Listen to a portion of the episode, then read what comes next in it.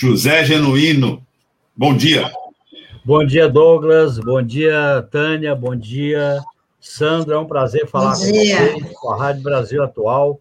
Estou à disposição nesta manhã quente politicamente e também quente da temperatura. Mas vamos lá ao debate. Vamos lá. Bom, a pergunta inicial não tem jeito de ser outra, né? dada a conjuntura que a gente está atravessando, é como é que você vê a saída do general Fernando Azevedo do Ministério da Defesa? Ele saiu ou ele foi saído, genuíno? E também tem o detalhe, né? O Braga Neto, o general Braga Neto, vai ser o sucessor. Isso significa uma continuidade ou uma ruptura? E chamar atenção para o detalhe de que ele saiu é, com uma declaração seria enigmática, né, dizendo que ele buscou preservar as Forças Armadas como instrumento de Estado. Qual é a sua avaliação, Genuíno?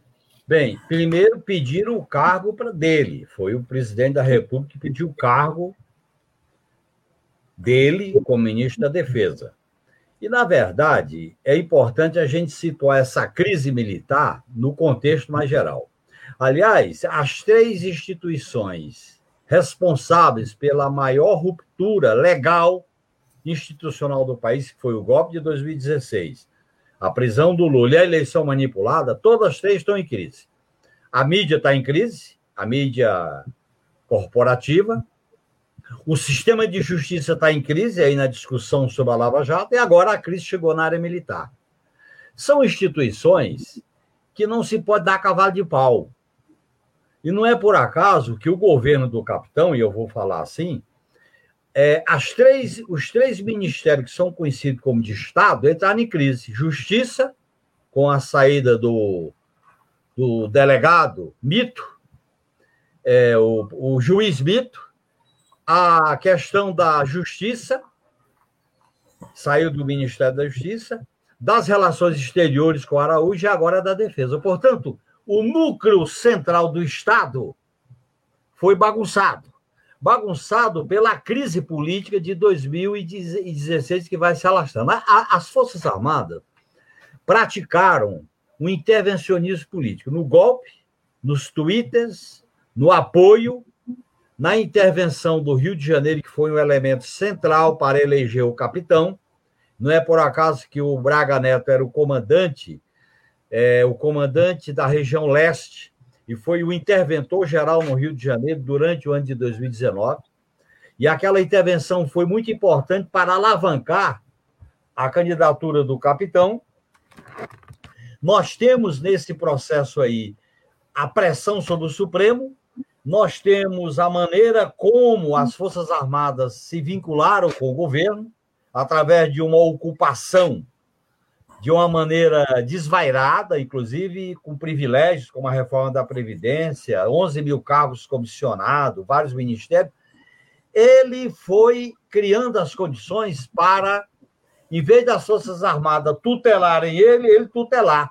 Só que a natureza das Forças Armadas é de tutela sobre o Estado, é de autonomia, é de um corporativismo exagerado. E nessa formação, que é uma espécie de monopólio da pátria, monopólio do Estado, monopólio da integração nacional, as Forças Armadas foram banalizadas, mediocrizadas, seja nas relações internacionais, com a vassalagem perante os Estados Unidos, seja na aplicação da garantia da lei e da ordem, seja na ocupação de cargos através do que eles chamam de ações subsidiárias. Então, esse processo de politização conservadora e autoritária das Forças Armadas gerou essa crise.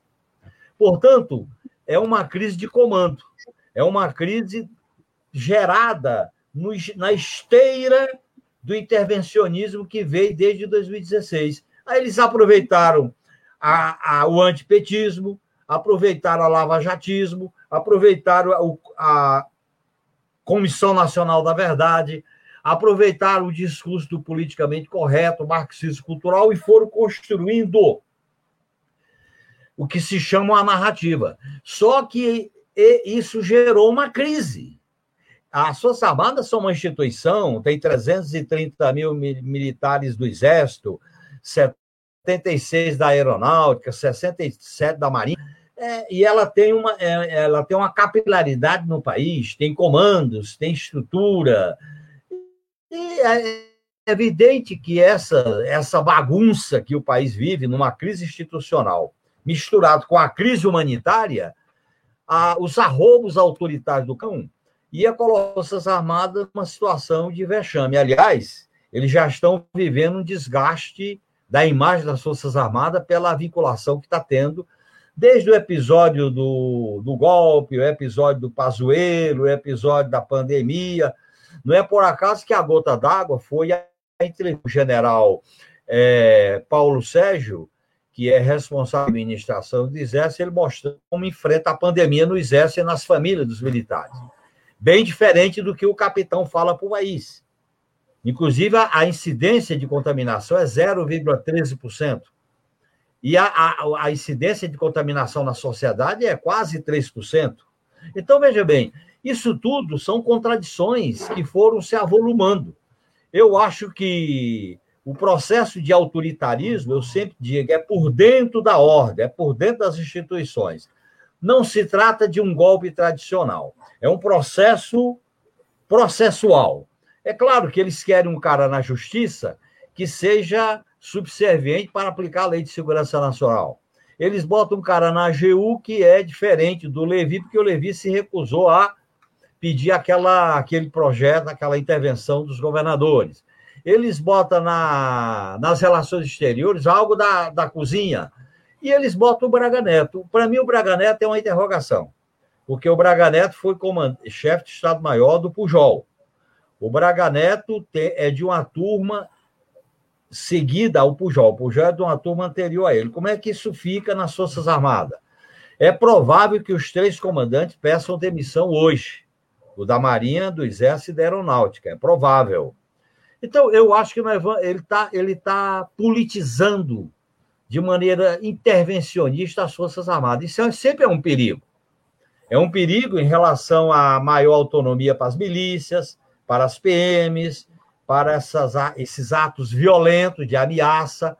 Então, eu acho que nós estamos diante de uma situação delicada em que a bandeira da democracia das liberdades, junto com a vacinação, com auxílio emergencial e com o fim desse governo. Enquanto existir este governo, nós estaremos sob ameaça, porque essa é a natureza. É aquela história do escorpião, é da natureza produzir um monstro, mas ele nunca escondeu ninguém, de ninguém. Ele era assim como deputado, foi assim na campanha eleitoral e para mim, a grande surpresa e minha grande decepção foi a maneira como as Forças Armadas, que conheciam ele tão bem, deram o aval, ajudaram, participaram e foi, foram uma força decisiva para a eleição e para o governo dele. Isso, para mim, me surpreendeu, eu não imaginava isso. Eu tiro Genuíno. lições disso. Pois não? Genuíno, bom dia, desculpa te interromper. É, mas é que você tocou num ponto é, bastante importante que você fala que os militares, é, diretamente ou indiretamente, é, tiveram participação em tudo que a gente está vendo aí. Você falou do caso da intervenção do Rio de Janeiro, que travou o Congresso Nacional por quase um ano, e eu vou voltar até um pouquinho a mais, um pouquinho no tempo, né? A gente teve o grampo da presidente Dilma, que ocorreu dentro do Planalto, né? E a gente também teve aquela falha na segurança no Palácio do Jaburu, onde o ex-presidente Temer foi grampeado ali, né? Foi por conta do grampo do Joesley. E mais atrás ainda, me chamou bastante atenção um vídeo de 2014 da formatura dos cadetes de, é, da Academia Militar de Agulhas Negras, onde o Bolsonaro ele participa da formatura, isso em 2014, logo após o segundo turno da, da eleição presidencial, e se apresenta ali como um pré-candidato a presidente em 2018. E eu não sei como isso funciona na prática, talvez você possa até esclarecer isso para a nossa audiência, mas isso ocorreu de uma certa forma diante do conhecimento da, do comandante do Exército, do Ministério da Justiça, da presidente da República, que era do PT, né? Enfim, eu queria saber o seguinte de você: até que ponto que a, a essa política, da forma que entrou nos quartéis, comprometeu o Estado como um todo? Sandro, pode ir mais atrás. Eu vou te dar um relato. 2010, o Pujol era o comandante da AMAN. E a, na formatura dos cadetes houve uma homenagem ao Médici, exatamente no ano, no ano e no mês que a Dilma tomou posse como presidente da República eleita em 2010. Vamos mais atrás. A transição em relação à lei da anistia, a tal história dos crimes conexos, que não puniam ninguém. Nem mesmo as Forças Armadas admitiram o terrorismo de Estado e criaram aquela batalha contra a Comissão da Verdade. Vamos mais atrás, em relação à própria pressão na Constituinte, quando eles ameaçaram, porque a Constituinte retirou do artigo 142 a expressão a lei e a ordem. E se você for olhar na história do Brasil, há um rosário de intervencionismo político-militar das Forças Armadas. Como consequência da Guerra Fria, como consequência da influência norte-americana, como consequência da formação via Escola Superior de Guerra do conceito de guerra revolucionária e como formação da, de que as Forças Armadas são responsáveis pela lei, lei é tudo, pela ordem, ordem cabe tudo, pela integração nacional, e as Forças Armadas se colocam como monopólio da nação, monopólio da pátria, monopólio do Estado. Parece que o Estado vem antes deles e eles é que criaram o Estado. Portanto, há uma raiz autoritária ao longo da história do Brasil. Portanto, a discussão, essa discussão nos leva a, a, a examinar o papel histórico que sempre foi de intervencionismo. Você se lembra 61? Aliás, esse ano faz 60 anos do golpe branco para o Jango tomar posse, fizeram um acordo com o Tancredo para ele virar primeiro-ministro. Depois criaram o parlamentarismo e o parlamentarismo foi derrotado. Teve o suicídio do Vargas em 54. Portanto, há um rosário, uma história de intervencionismo político. O que, qual, é, qual é a gravidade da crise agora? É que a crise, ela, eles produziram uma figura política para presidir a República, não só os militares, os militares, a mídia, a justiça, o Congresso Nacional, parte da opinião pública, porque sabia quem era esse cara. E aí eles achavam que tinham a ilusão que ele ia mudar. Não ele tem uma volúpia pelo poder. Ele é uma, um, ele tem uma maneira, vamos dizer assim, de exercer o poder na base do confronto. Ele não convive com negociação, ele só convive com confronto. É confronto, confronto, confronto. Chega uma hora que a corda se quebra. E eu acho que nós estamos diante de uma certa crise militar. Não vejo possibilidade de um golpe no sentido tradicional. Eu acho que essa crise militar já tinha tido na mídia, teve no Supremo, agora teve na área militar, que é consequência desse processo. Quando você vê uma instituição de Estado se meter na política como o Supremo se meteu, olha o que, que deu. Olha, olha a confusão que está instalada no Supremo por causa do habeas corpus do Lula. Olha a confusão que deu na Globo com a maneira como ela fez o jornalismo de combate. Olha a crise.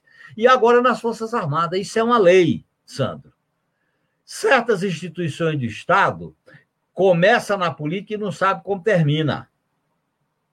Nós temos que derrotar politicamente esse, esse governo, afastá-lo quanto antes, porque a existência dele é uma ameaça, não só para a saúde, para a crise humanitária, a pandemia, como uma ameaça para a democracia. E eu acho que essa é a questão central. Aqueles que tiveram ilusões, que pregaram em nome do anti-PT, vale tudo, olha o que, que deu. É, me lembra os anos 50, Sandro. Em nome do anticomunismo valia tudo. Golpe de Estado na Grécia, golpe de Estado na Tailândia, no Brasil, na Argentina, no Chile, tudo. Olha o que, que deu. Não pode ser assim. Nós temos que chamar a atenção da população que as Forças Armadas têm que estar submetidas a princípios democráticos. Tá certo?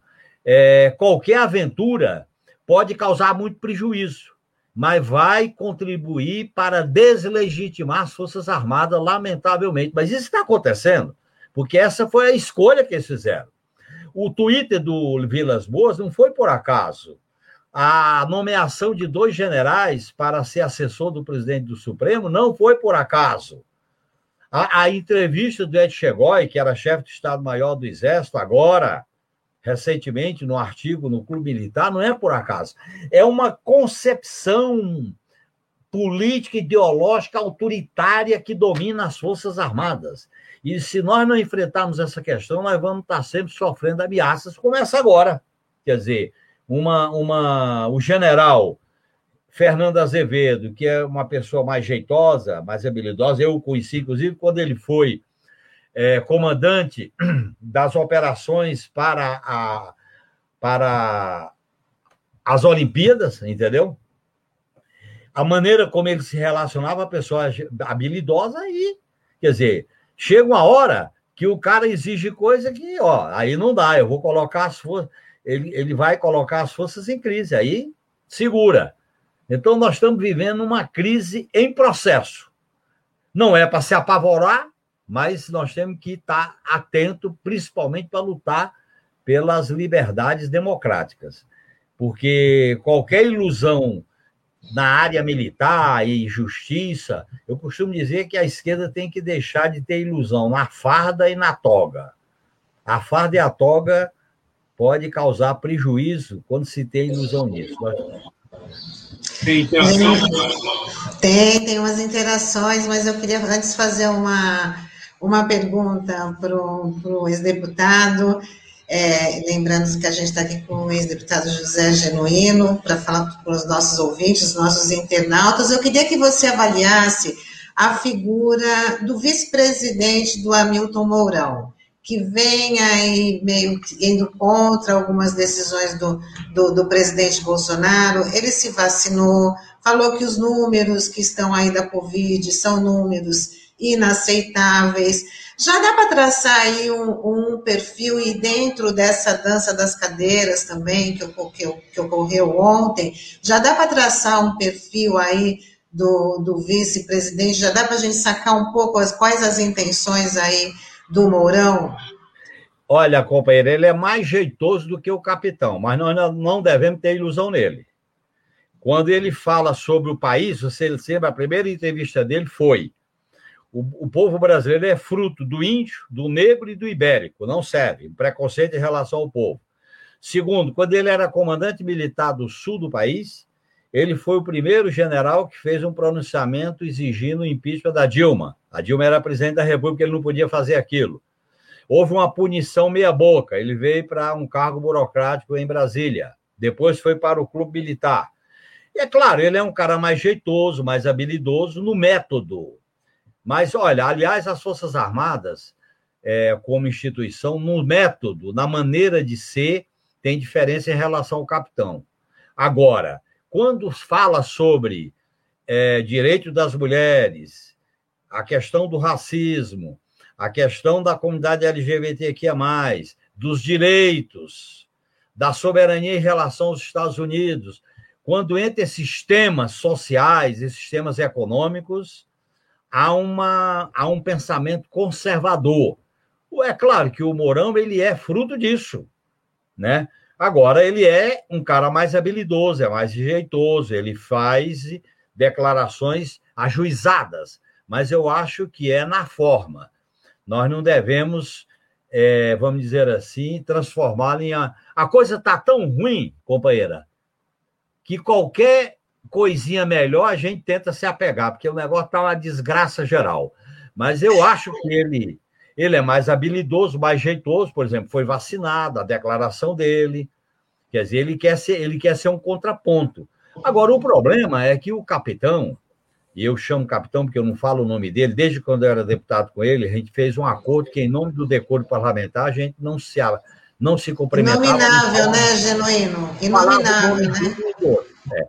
Então, eu acho que ele é, é, é um cara estourado, é um cara vamos dizer assim, sem controle. É um cara que não tem, não sabe recuar. Até para, para o militar, o militar que é treinado para avançar e para recuar. Eu acho que ele só foi treinado para andar, andar, andar, avançar, avançar, ele não sabe recuar.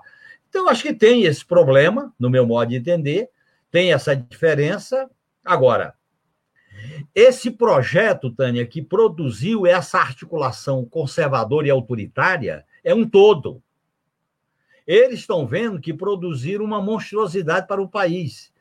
E não esperava que a pandemia ia vir com uma espécie de guerra das Malvinas para eles. Eles estão com medo da pandemia ser uma espécie de guerra das Malvinas, porque a, a possibilidade de corpos na rua, filas em hospitais, falta de equipamentos. Olha, isso é um problema sério.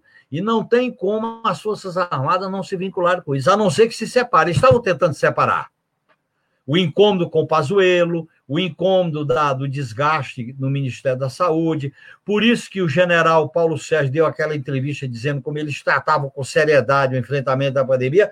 É uma tentativa de se desvincular. Só que quem pariu o Matheus que o embale, né? pariu esse monstro e ele está comprometendo a Forças Armadas na minha avaliação, inclusive o vice. Ô, Tânia, aqui para nós, eu conheci o Mourão, eu conheci essas figuras todas. O Mourão sabia quem era o presidente da República. O cara que aceita ser vice daquilo ali, sabia que ia dar. Então, ó, eu não aposto no quanto pior, melhor. Eu quero melhor para tudo.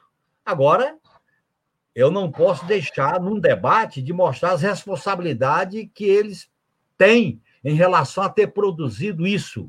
Não houve um engano. Eu acho que o Vilas Boas enganou a gente, eu mesmo me sinto enganado. Eu acho que outros enganaram, porque diziam uma coisa e fizeram outra. Agora, o capitão, que é o presidente da República, não. Aí ele era claro, ele não deixa, ele era transparente, não, não tinha dúvida.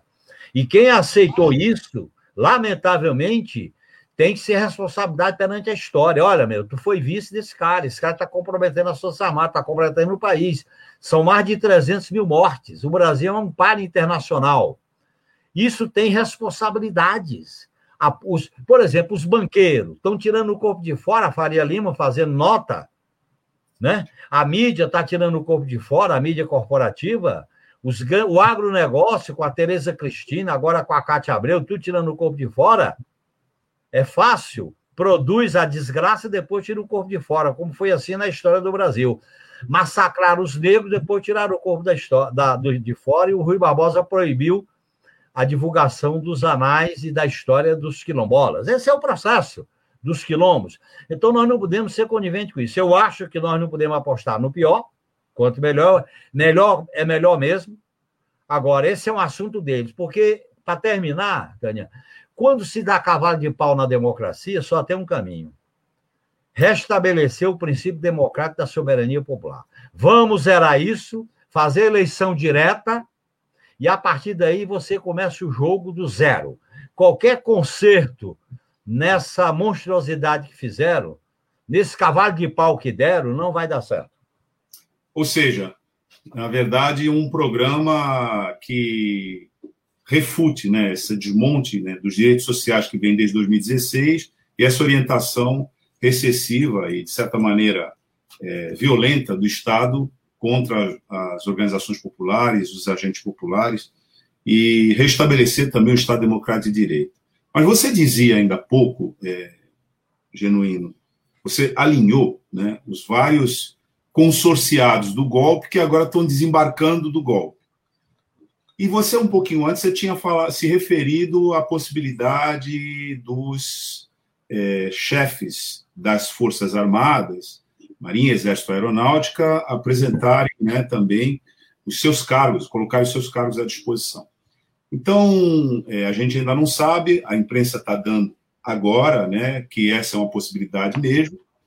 E, embora isso seja um procedimento compreensível é, nesse contexto genuíno, é, há uma interpretação de que isso pode representar uma espécie de recuo, de reação contrária ao golpismo via militar, é, implícito, pelo menos na retórica, permanentemente no bolsonarismo.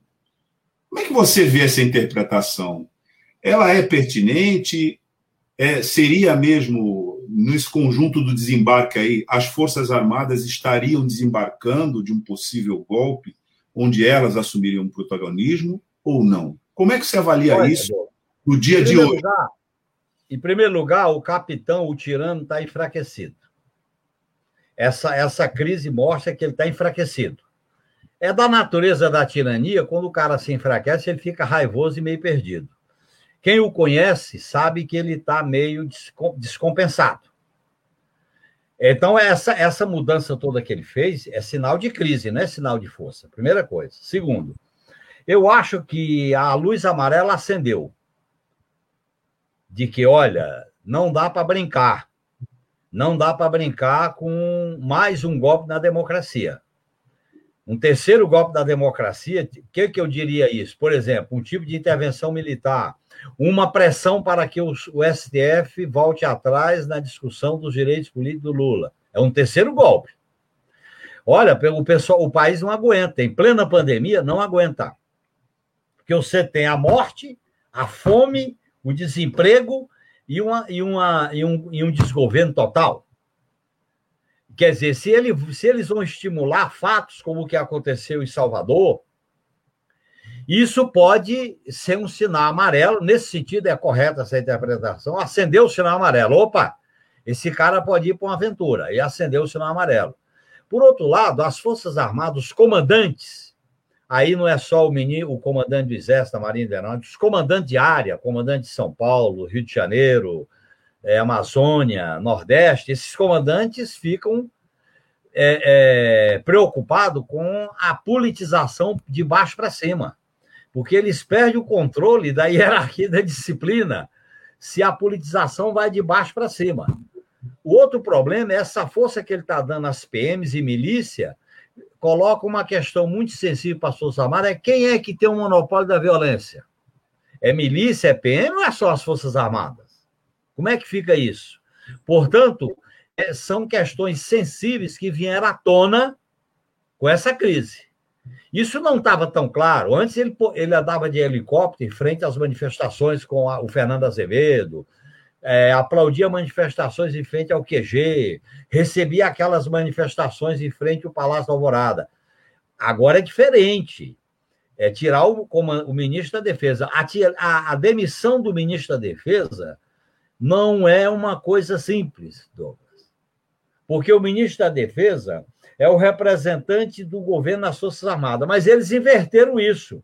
Como é um militar, e esse é o erro de ter um ministro da Defesa militar, não pode ser militar ministro da Defesa. Isso foi um produto do golpe, nasceu com o Temer golpista, depois veio ser um erro. Por quê? Vou dar um exemplo. O comandante, o ministro da Defesa, ele está dentro da hierarquia de comando. Acontece que se você bota um mais novo ou um mais velho, como é que fica? Isso tem um problema na mística militar. Então, tem essa questão. Por exemplo, o Braga Neto é de uma turma mais nova do que o Pujol. Mas o Pujol é que comanda a tropa. Como é que fica isso? Por outro lado, o Pujol foi indicado junto com o Fernando Azevedo e junto com, com o comandante da Marinha da Aeronáutica. Não, você não pode dar um cavalo de pau nisso, porque isso vai lá para baixo. E a, as Forças Armadas são uma instituição verticalizada, com base na hierarquia na disciplina. Quer dizer, se você dá um cavalo de pau, atropela tudo, isso gera consequência, gera o que se chama na linguagem militar anarquia militar. E a pior coisa que tem é anarquia militar, porque aí é, eles têm arma. Tá certo?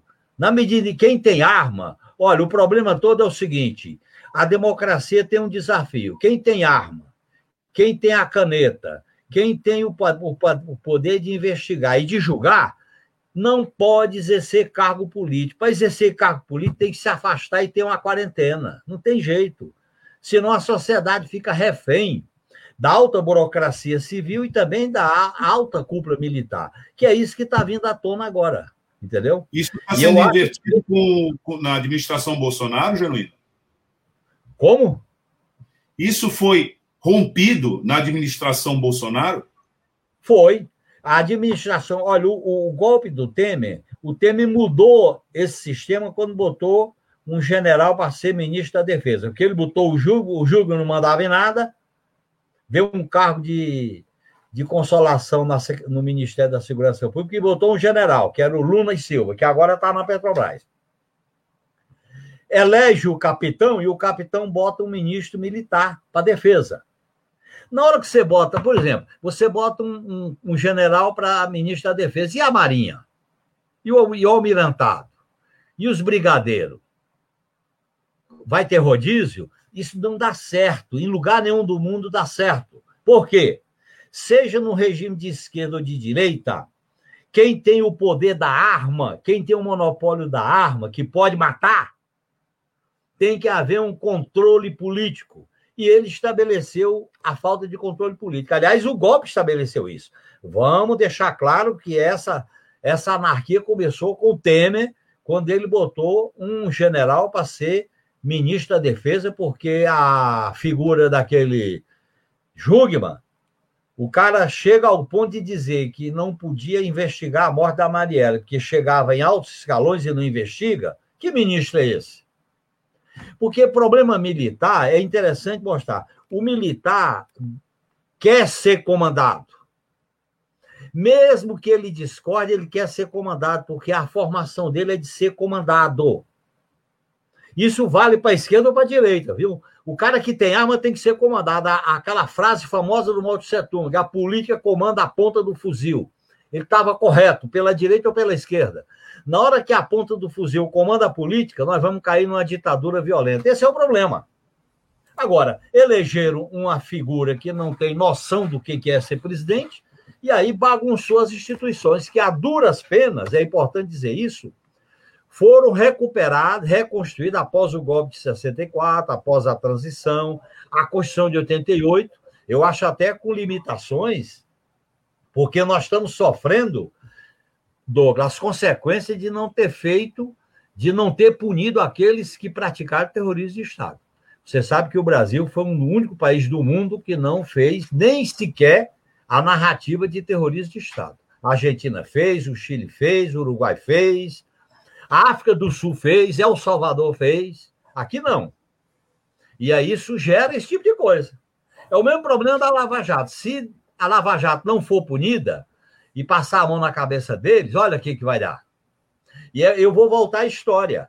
Quando o, o DOICOD, que era um poder paralelo dentro das Forças Armadas, matou o Ezog, não, matou o Alexandre, matou o Ezog e matou o Manuel Fiel Filho, para desafiar a autoridade do, do Geisel, o que, que o Geisel fez?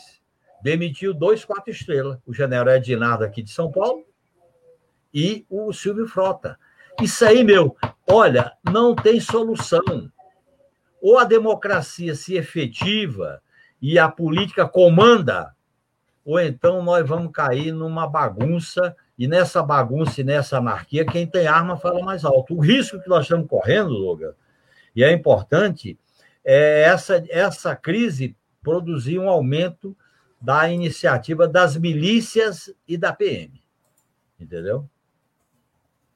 Agora, se as Forças Armadas não controla, por exemplo, a questão da, da, da legalização para entrar arma no Brasil, que é tarefa do Exército, isso foi afrouxado, não podia. Quer dizer, você vai abrindo, abrindo, você começa a abrir a, a janela, aí depois, meu, quebra a porta, não tem jeito. A história da humanidade é isso. Tem, tem algumas interações aqui devido à sua participação. Vamos, vamos ler aqui dos nossos internautas. Depois acho que o Sandro tem uma pergunta, mas deixa eu mostrar aí a participação dos nossos internautas e, e ouvintes. Taio, por favor. É, a Cláudia Camilo, grande, genuíno. O Roque Furtado, grande, genuíno, sempre um enorme prazer ouvi-lo, companheiro. A Rosa Neoft, bom dia, grande genuíno. Todo mundo elogiando aqui a participação de José Genuíno aqui com a gente. João Benício, bom dia, companheiro genuíno, a voz de ontem, de hoje e de sempre do PT. Sou seu eterno seguidor. Muito obrigado. A Cibele Simão, grande camarada genuíno, um ótimo começo de dia, com uma conversa sempre inspiradora com o nosso companheiro de luta. E Muito obrigado, Sibeli. A Sandra de Magalhães, genuíno, grande companheiro, que faz muita falta no Congresso. Foram seis mandados, né? Mandatos, né? O...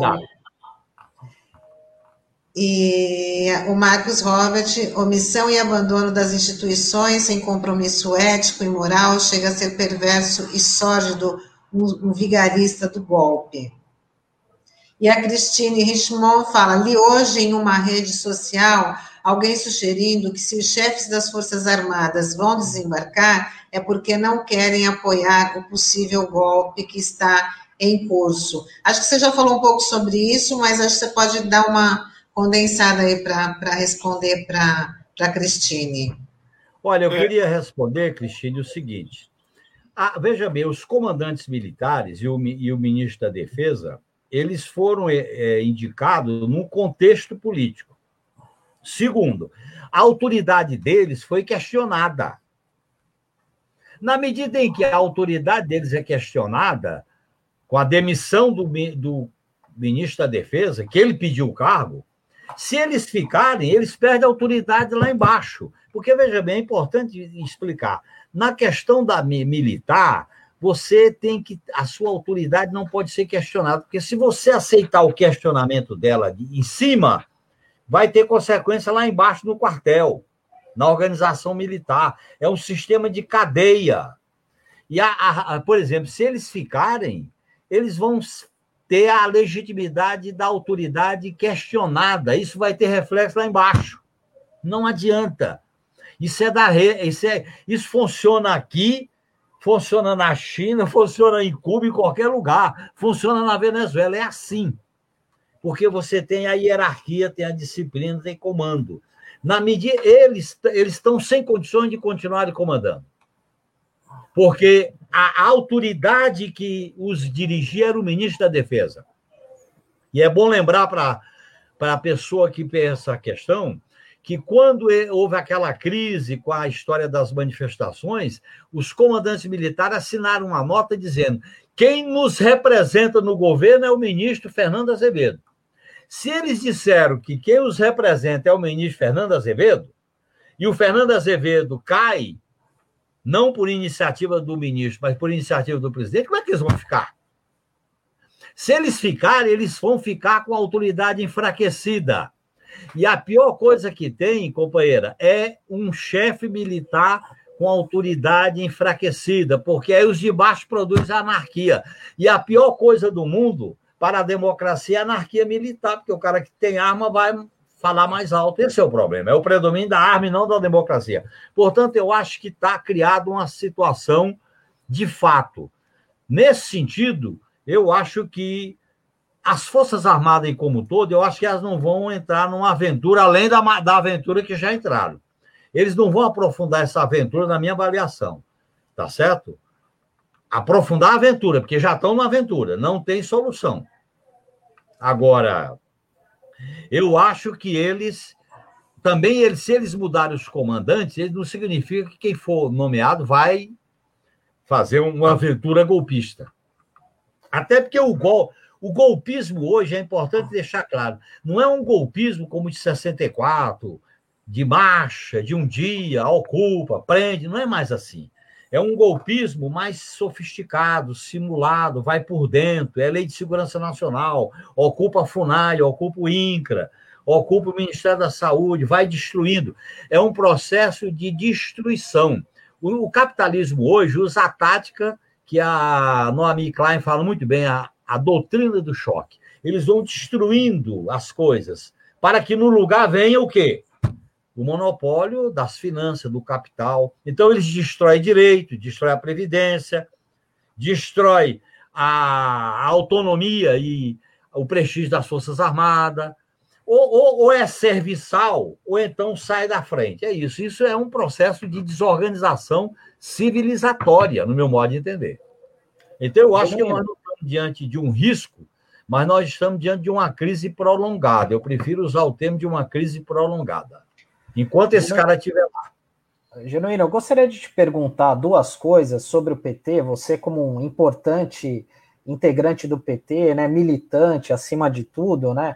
É duas eu só sou coisas. militante agora, viu, companheiro? Sim, sim, mas o senhor tem uma história muito grande no PT, uma e é, é, uma pergunta tem a ver com a eleição de 2018 por conta de todo esse cenário que a gente está vendo, que acabou resultando até no afastamento do ex-presidente Lula, né, de participar do processo eleitoral, e alguns companheiros do PT diziam aquela seguinte frase: eleição sem Lula é fraude. Na sua opinião, foi um erro o PT ter mantido a candidatura do Fernando Haddad ou não ter lançado ninguém para fazer essa defesa intransigente do Lula diante da, daquilo que foi pintado, de todo esse golpe que hoje está cada vez mais claro?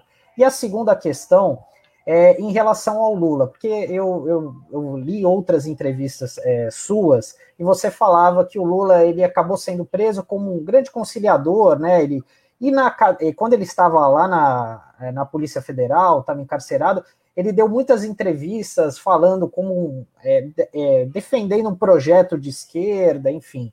Agora ele está sem condenação nenhuma após essa decisão do STF. Eu queria saber como é que você vê uh, essa candidata, essa possível candidatura do Lula em 2022? Qual projeto que deve ser, que ele deve capitanear aí?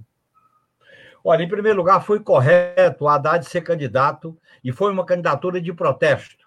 Foi uma candidatura que denunciava a prisão do Lula. Foi uma candidatura respondendo à fraude que foi a prisão do Lula. Você caracteriza a eleição como fraude e denuncia participando dela. Por exemplo, Ulisses Guimarães denunciou o colégio eleitoral sendo anticandidato.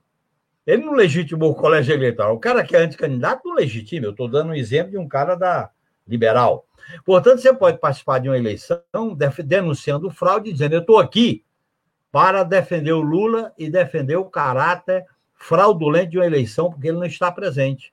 E foi importante a candidatura do Haddad. Eu acho até que a candidatura, a campanha dele tinha que ter sido uma campanha mais contundente principalmente na reta final. Mas isso aí, mas a candidatura dele foi legítima e correta, mesmo considerando que a eleição sem o Lula era uma fraude. Você tinha que explicitar isso, no meu modo de entender. Você denuncia participando, você denuncia negando, você nega participando. É uma maneira de você, inclusive, dialogar com a consciência do povo. Sobre o papel do Lula, olha, rapaz, o Lula, o Lula, a, a luta de classes, os conflitos, a reforma, a reforma conservadora e autoritária transformou Lula numa grande liderança e numa grande referência.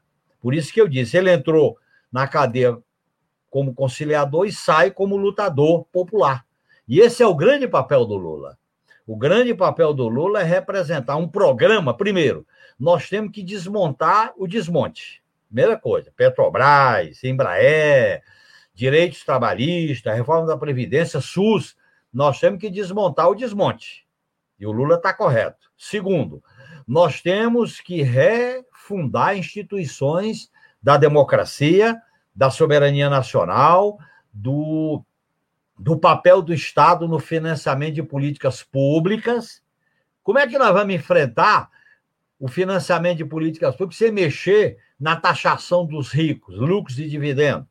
Nesse sentido, nós temos que fazer diferente do que fizemos quando governamos. A gente distribuiu em renda e não riqueza. Nós temos que distribuir riqueza. Quer dizer, a, a candidatura do Lula é uma candidatura de enfrentamento, é uma candidatura de afrontamento, porque as condições políticas hoje estão muito mais estreitas, mais radicalizadas, os espaços são menores do que em 2002. Portanto, o Lula tem que chefiar um movimento político do PT, com os partidos de esquerda, com os movimentos sociais, de uma frente democrática, popular, anticapitalista, para apresentar esse tipo de programa. Eu sou contra esse negócio de aliança ampla com a direita não bolsonarista. Eu acho que isso, primeiro, isso não vai longe. Segundo, eles não querem. Terceiro, você não pode, diante do que aconteceu com o país, fazer uma campanha eleitoral e governar o país com esparadrapo e band-aid. A sangria é tão profunda que esparadrapo e band-aid não cura. Tem que ser com cirurgia. Quem quiser fazer omelete tem que quebrar alguns ovos. Nós temos que dizer: olha, a Petrobras volta a ser uma empresa pública estatal.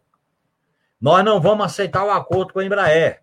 Nós não vamos aceitar as privatizações da Eletrobras. Nós não vamos aceitar a submissão aos estadistas. Nós temos que dizer claro, porque ganhar uma eleição e não fazer isso nós não podemos ter uma segunda derrota em que o povo se sinta decepcionado com o PT. Essa é a minha opinião. E eu acho que o Lula tem um grande papel. Não é qualquer país do mundo, nem qualquer partido que tem uma liderança que tem a força a simbologia do Lula. Eu costumo dizer, o Lula é maior do que o próprio Lula. Entende? Eu acho que tem momentos que ele cresce, é, vira um exocete político e eleitoral. Então, esse é o fator decisivo. Por isso que esse antipetismo, de setores da esquerda, essa competição contra o PT, isso é bobagem. O PT tem uma força de 41 anos de história e o Lula. E quem quiser ser de esquerda e tentar negar o papel do Lula e do PT, está cometendo uma ilusão, uma burrice ou uma conciliação de classe que vai pagar um preço muito caro. Não tem como, está na é a história, é a vida. São lutas, são derrotas, são narrativas, são identidades que se construíram. Portanto, eu acho que o Lula tem um grande papel de derrotar os. Oi, desculpe eu me emocionei, os interesses que presidiram o golpe de 2016. Porque, por que, que o Lula ressurge da cinza, pessoal? É o novo que foi tolhido pelo golpe. Esse novo quer ter vez. É o país, não é o Lula, é o país. Os direitos, a comida, saúde, emprego, soberania, esses valores querem ter vez, e o passado não quer dar vez a eles. Por isso que o Lula brota. Quem era quem imaginar que uma decisão do Fachin ia produzir esse fenômeno? Agora, essa questão não está resolvida. Pode ser. A gente, aliás, a gente não pode ter ilusão em relação à classe dominante brasileira. Isso é uma, uma lição. Então, tudo pode acontecer? Pode. É, agora, nós temos que considerar que o Lula é um o Lula é maior do que o PT. O Lula representa um programa de esquerda, democrático, popular, que ele queira ou não. Mesmo quando ele faz um discurso, às vezes, moderado, ele vai para a rua, não tem jeito, meu. É, um, é uma ligação que revela radicalidade. Por quê? Porque a classe dominante rompeu com o caminho da conciliação. O governo do Lula era um governo de conciliação respeitava as regras, não estatizamos nada, não, não tacamos as grandes riquezas, não mudamos o sistema eleitoral, respeitamos as indicações para a justiça, indicamos o mais votado para, para o, o Ministério Público, respeitamos a hierarquia para indicar os mais velhos para comandar as Forças Armadas. Olha que fizemos tudo isso e o que, é que eles fizeram? Nos apunhalaram, porque a classe dominante brasileira ela não sabe ceder. Ela quer tudo. Ela, isso vem da escravidão. Ela quer tudo. E eu acho que nós estamos diante de uma radicalidade intrínseca ao processo político. Genuíno, nós já estamos aqui indo para o final da nossa entrevista e eu vou fazer mais uma pergunta para você, depois você responder teve mais interação, acho que a gente poderia ler ainda com você na tela antes de a gente encerrar, mas é, eu gostaria também que você falasse um pouco, que é uma curiosidade, né, como foi a sua experiência é, como assessor especial servindo no Ministério da Defesa. Mas eu vou fazer a pergunta aqui e quando você responder, você é, já fala um pouco disso. E a, a questão é a seguinte: há, um, há um, umas edições atrás do nosso jornal aqui, nós tivemos com a jurista negra, militante, importante, né, Dina Alves. Ela própria fruto de cursos é, do é, que ela é, a origem dela é da periferia e participou de cursos do Educafro e hoje ela é uma jurista reconhecida pelo Instituto Brasileiro de Ciências Criminais. Ela fez uma pesquisa, uma pesquisa com mulheres negras encarceradas, é, onde ela registra a forma específica de violência do Estado contra essas mulheres, sob custódia do Estado. Né? E essa pesquisa, inclusive, ganhou muita notoriedade. E ao debater sobre segurança pública e a questão militar na segurança pública, ela fez uma afirmação é, muito expressiva e importante. Ela disse o seguinte: não se trata apenas do, da desmilitarização da polícia. Nós temos que trabalhar pela desmilitarização da segurança pública. Eu te faço uma pergunta sobre esse assunto. Esse entendimento da Dina está correto, genuíno, do ponto de vista da estrutura do Estado? E é claro que aí você, já tendo sido, inclusive, um assessor especial que esteve, acompanhou a dinâmica da, das Forças Armadas hoje, poderia é, inclusive contextualizar isso, a tua resposta dentro dessa tua experiência. Tá, tá certa, Dina? Vamos lá, Douglas. Primeiro, eu fui assessor do Ministério da Defesa no ministro Jobim e do ministro Celso Amorim. Eu iniciei em 2011 com o ministro Jobim e fiquei até 2012 já com o ministro Celso Amorim. Portanto, eu peguei as duas experiências no Ministério da Defesa.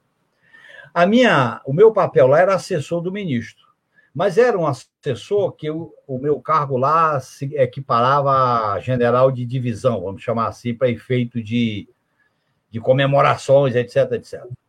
E eu participei de várias experiências muito positivas. Tentei discutir algumas questões chaves com as Forças Armadas. O maior obstáculo era a questão da formação política porque era uma formação que vinha de um tradicionalismo binário. Aí tem uma questão que não vai dar tempo para explicar. A Força Armada tem uma formação binária, inimigo e amigo, inimigo e inimigo. Está superado no mundo.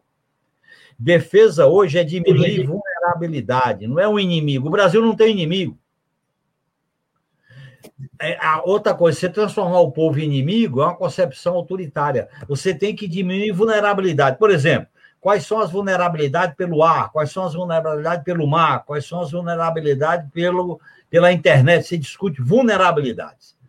E eu acho que essa discussão mudava inteiramente o conceito de guerra revolucionária, de guerra fria, etc, etc. E eu vivi uma experiência, eu já tinha uma experiência, Douglas, na Constituinte, foi quando eu comecei a tratar esse tema. Da Constituinte, eu continuei trabalhando com essa discussão com os militares. Eu participava de debates, de discussões com eles e dava minhas opiniões para ver se era possível. Teve alguns chefes militares muito que eu faço questão de relatar. Por exemplo, no golpe do Collor, os ministros militares eram Mário César Flores, o Tinoco e o Sócrates da Marinha, da Aeronáutica. Eles disseram: "Nós não nós não aceitamos receber nenhum deputado para conversar sobre o impeachment. Não aceitamos. Então, quer dizer, eles foram radicais em não discutir o impeachment do golpe. O que foi uma posição correta. Esses três ministros militares. Eu estou relatando porque eu, vi, eu era deputado federal. Então, eu estabeleci esse tipo de relação. Eu me surpreendi muito com o retrocesso que veio a partir do golpe. Na verdade, eu cheguei à conclusão que as Forças Armadas nem aceitaram a transição, nem a nova República, nem a Constituição de 88, que nós batalhamos para mudar o artigo 142, não conseguimos. Não aceitaram nem o governo FHC por causa da Comissão de Mortos e Desaparecidos, e muito menos o governo Lula e Dilma. Quer dizer, na verdade, eles sempre foram uma espécie de revanchismo, ora aberto, ora simulado, mas eram. Então, essa é, a minha, essa é minha experiência. Qual é a questão que eu concordo inteiramente com a companheira Nilma, né? Dilma, é, desculpe, Dina Alves. Dina Alves, a companheira Dina Alves. Qual é a diferença de conteúdo entre militarização e segurança pública? Militar significa, no limite, matar. Segurança pública é, no limite, força. Há uma diferença entre força e violência. Força você contém, força você coage, força você impede, violência você mata. Na hora que você discute militarização da segurança pública, é correto discutir, e ela está certa, é você que tem que quebrar com o conceito de guerra da segurança pública. E se usa esse termo, guerra contra as drogas, guerra contra a corrupção, guerra contra. E são conceitos equivocados. Segurança pública é força e não violência. Violência, que é o, o monopólio da violência, pode matar, é Forças Armadas. Por isso que tem que haver uma separação entre militarização da segurança pública e segurança pública. Segurança pública, você tem que ter a polícia comunitária, inteligência. No limite, você bota tropa de choque para conter. Para conter, não é para matar. No limite, você cerca. No limite, você satura. No limite, você impede. Já na questão militar é o contrário. Você chega e estabelece a ordem pela, pela morte. É o direito do Estado, do Estado burguês de usar violência. Essa é a diferença fundamental. Enquanto a gente não fizer essa diferença, e a Dina tem razão, nós vamos ter essa mortandade na segurança pública. Porque o conceito é inimigo, eu vou matar. É preto, vou matar. É favelado, eu vou matar. É jovem, vou matar. Por quê?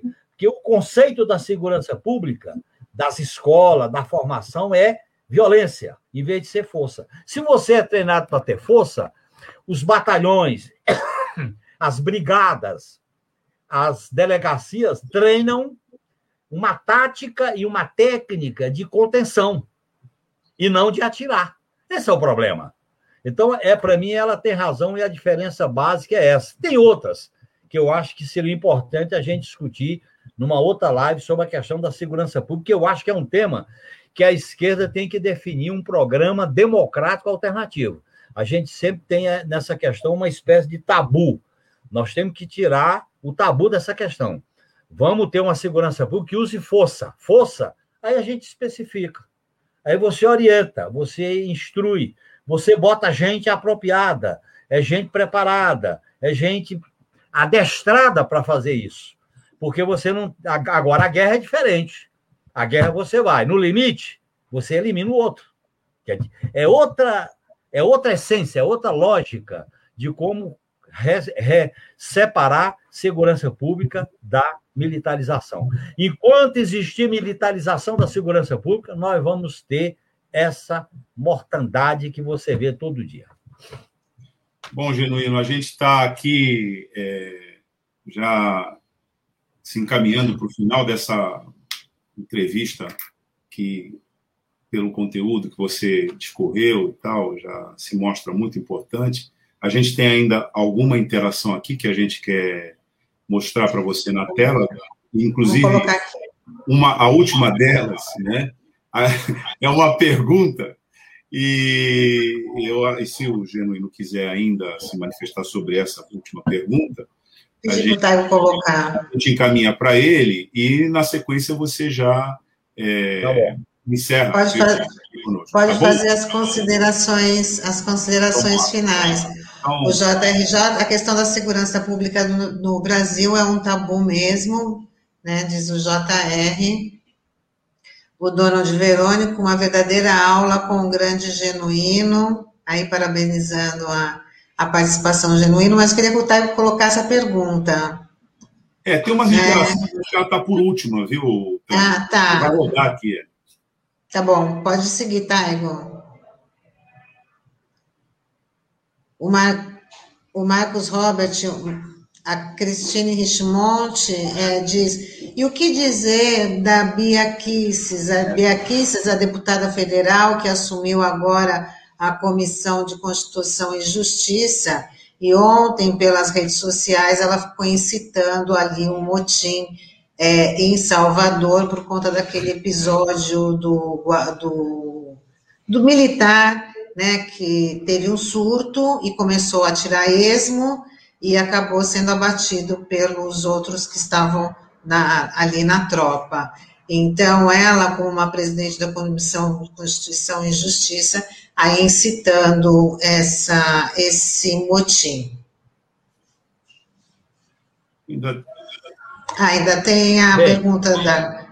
A, a, a Cláudia Camilo está dizendo que o Douglas fez uma ótima pergunta, de Nalve sempre cirúrgica na, na análise militar, nas estruturas de Estado e o encarceramento e o genocídio da população negra e periférica. Excelente debate. Olha, em primeiro lugar, eu quero dizer para vocês que a segurança pública e a questão militar não podem ser tabus para a esquerda. Nós temos que discutir essa questão sob o prisma democrático, radicalmente democrático. Nós não podemos aceitar tutela, nem o medo, nem os privilégios das castas dentro do Estado. É tanto que eu defendo um projeto de quarentena para quem exerce o poder de investigar, de prender, de julgar e de matar, que é a violência da Força Armada, para exercer um cargo político tem que sair da carreira e ficar em quarentena.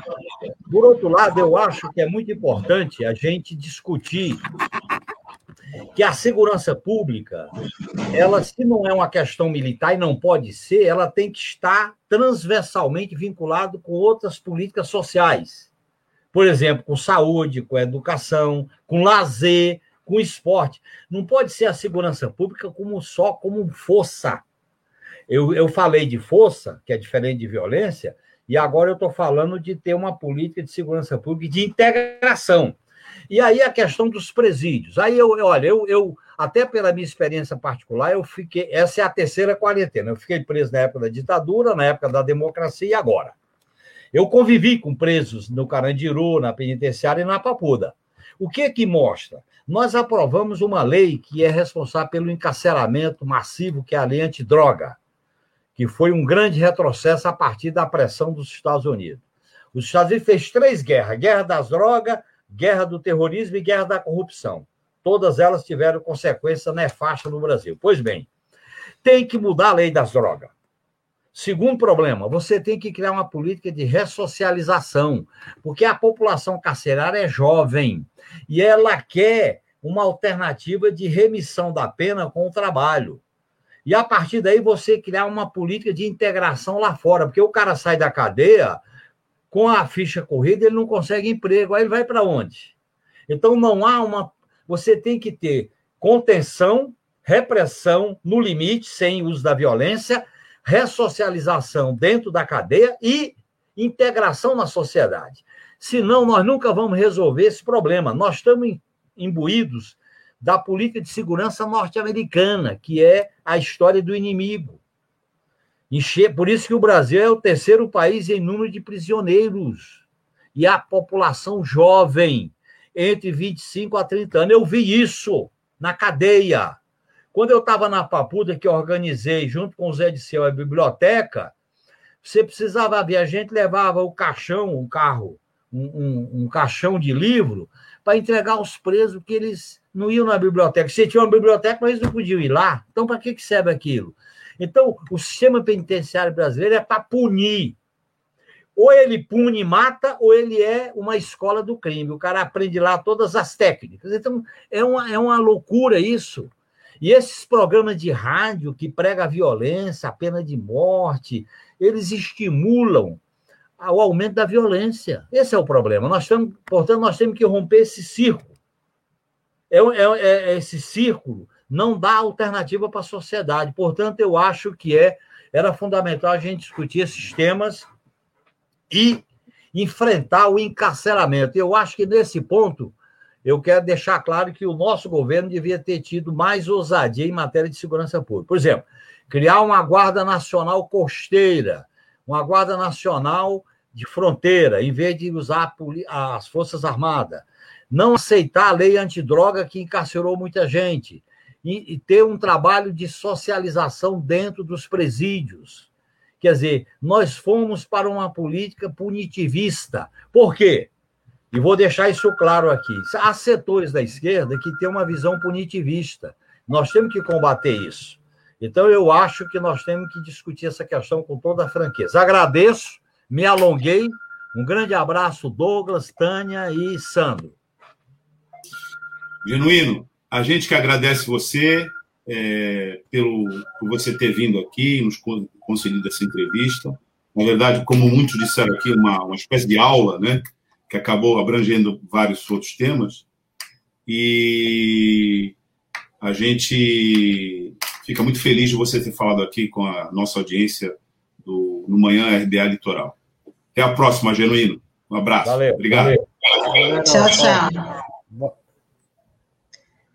Bom. É, só queria, antes da gente, a gente sei que a gente já está partindo aqui para o encerramento, tem uma, um recado muito importante, né, para nossa para nossa audiência, para os nossos ouvintes, nossos internautas, sobre uma campanha de solidariedade. Mas antes vamos dar uma olhadinha aqui nas interações, nas últimas interações que a Célia Amado, parabéns genuíno, está sempre do lado certo da história. É, a Cláudia Camilo fala como mulher, colocamos vidas no mundo e o patriarcado machista e racista violenta e mata. Basta de patriarcado. É, o Rock Furtado, desmilitarização da segurança pública já.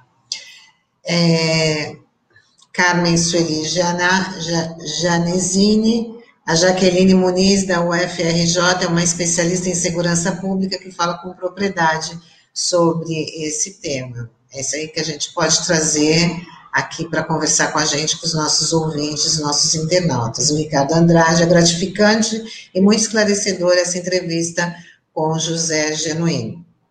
Bom, vou falar da o Almir Manuel. Bom dia, o programa está motivador. Nós também achamos, viu, Almir? Muito bom, né? Ô, ô, Tânia, antes de você prosseguir com a campanha, é, eu ia falando, e acho que é importante ainda, no encerramento, né, a informação da nossa pauta de amanhã. Né? Nós vamos conversar amanhã né, com o senador é, Humberto Costa, ele que foi é, ex-ministro da Saúde, é senador, né? Ele, é, além de senador, ele preside a Comissão de Direitos Humanos do Senado Federal. E amanhã ele vai estar conosco, exata, amanhã é 31 de março, né? ele vai estar conosco exatamente para discutir um tema é, muito tenso, disputado hoje, que é a ordem do dia, inclusive nos quartéis, que está para incorporar. Hoje o status é de que judicialmente ela pode, judicialmente ela pode fazer isso. Né? A comemoração do 31 de março, que até bem pouco tempo ela não era permitida, né, por conta do restabelecimento da ordem democrática no país. Esses e outros temas a gente vai conversar com o Humberto Costa amanhã, e isso é importante porque é uma espécie de continuidade né, da entrevista que a gente fez hoje. Né? Então, você que nos acompanha pela RBA Litoral, plataformas digitais e Dial, está é, tá aí já o aviso. E, particularmente, você que nos acompanha pelas plataformas digitais, é, assine o nosso canal, Aliás, se você assinar, como diz o Sandro, né, e ativar né, o sininho ali, amanhã você já será avisado é, da entrada dessa entrevista no ar. Certo. É, como diz o Sandro, dá o joinha, né, Sandro? Sempre um joinha aí que a gente fica muito contente aí com, com a ampliação, né, desse, desse, nosso, desse nosso trabalho nas redes sociais. E agora vamos falar em ajuda de solidariedade, porque a Fundação Setaporte está lançando a campanha emergencial de arrecadação de alimentos. Então, a Fundação Setaporte está pedindo para todo mundo fazer parte dessa corrente. Acho que o Taigo já tá, colocou aqui na, na nossa tela o que quem que está nos assistindo pode conferir que tem a, a, uma conta no Banco do Brasil, e para quem está nos ouvindo eu vou falar. É, agência 3146-1 e a conta corrente 41523-5. Repetindo, agência Banco do Brasil 3146-1 e a conta corrente 41523-5. Essa é uma conta para quem quer colaborar em dinheiro, mas também é possível é, doar alimentos, material de higiene e levar na, no, nesse local de, de arrecadação, que é ali na Avenida Conselheiro Nébias, 85 que é onde funciona o lixo eletrônico, né? O centro de recolhimento de, de lixo eletrônico. Então, está sendo lançada essa campanha, vou repetir aqui o, o nome, é Campanha Emergencial de Arrecadação de Alimentos da Fundação Setaporte. Então, está aí dado o recado, vamos, vamos colaborar, a gente pede aí a colaboração de todos, lembrando que a Fundação Setaporte é que é, a, a, a, RBA né, é da Fundação Setaporte, ligada ao Sindicato Setaporte, e está aí no lançamento dessa campanha. São várias campanhas que tem, né, que está que tá rolando da cidade, essa é mais uma, então vamos aí colaborar. Tani, só para lembrar que esse é o endereço da Conselheira Nébias, é lá no começo, lá no centro, lá no Paquetá próximo a Conselheiro Neves e Amador Bueno, que é como a Conselheiro é uma avenida muito grande, né? Muitas vezes a pessoa não tem noção da numeração, então é na Conselheiro bem lá no comecinho, lá no Paquetá. Bem pé, é com a João Pessoa, é quase esquina com a, com a João Pessoa, né? Exatamente, exatamente.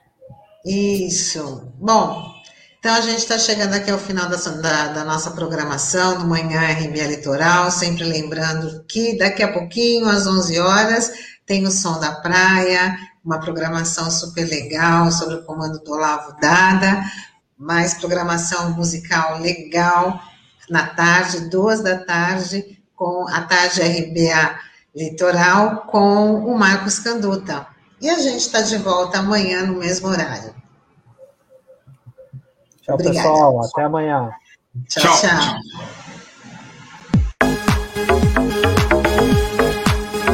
A Rádio Brasil Atual Litoral é uma realização da Fundação Setaporte, apoio cultural do Sindicato Setaporte.